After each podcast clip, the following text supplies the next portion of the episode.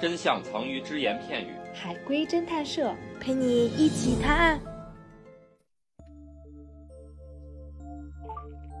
我我能说一个我今天看到的一个吗？ 说，真的好好笑，嗯，你说，就当热身玩儿了哈。就是，嗯嗯，有一次我跟我朋友一起去吃饭，啪的一声，我朋友死了，然后又啪一声，我也死了。这个我们之前有人说过吗？我是今天看到的。没有，没有没有，你跟你的朋友去吃饭，啪的一声，他先死了，然后再啪的一声，你也然后死又了。啪的一声， 对，跟这个啪有关系吗？呃，你可以联想一下，联想，你和你的朋友不是人，是不是？ 是，我觉得这个应该就能猜出来了。你和你的朋友是鱼，鱼鱼，我跟我朋友去吃饭去了。鱼吃饭，为什么是鱼呢？嗯嗯，就是被钓了呀， 双头是鱼，吃着跟吃活着着像鱼啊饵，啪的一声，它被钓了，再啪的一声，我被钓了。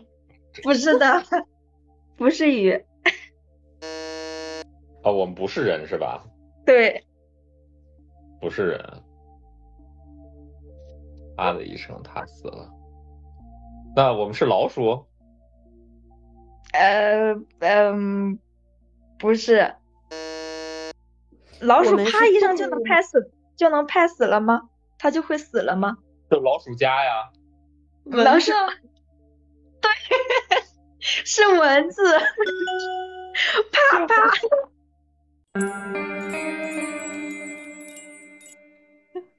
他们两个去去哦吃饭嘛，去吸血去了，然后别人就啪把他拍死了，又拍了一下也拍死了吗？ 我我希望我们家出现的蚊子也都是这智商。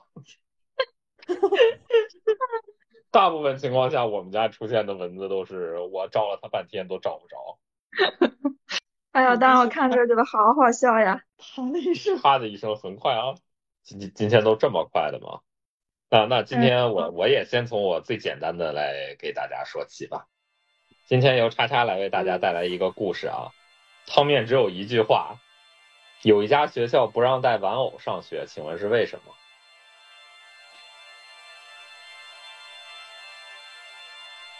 因为玩偶会唱上春山吗？不是，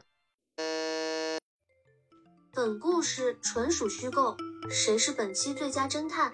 订阅评论就有机会参与探案哟。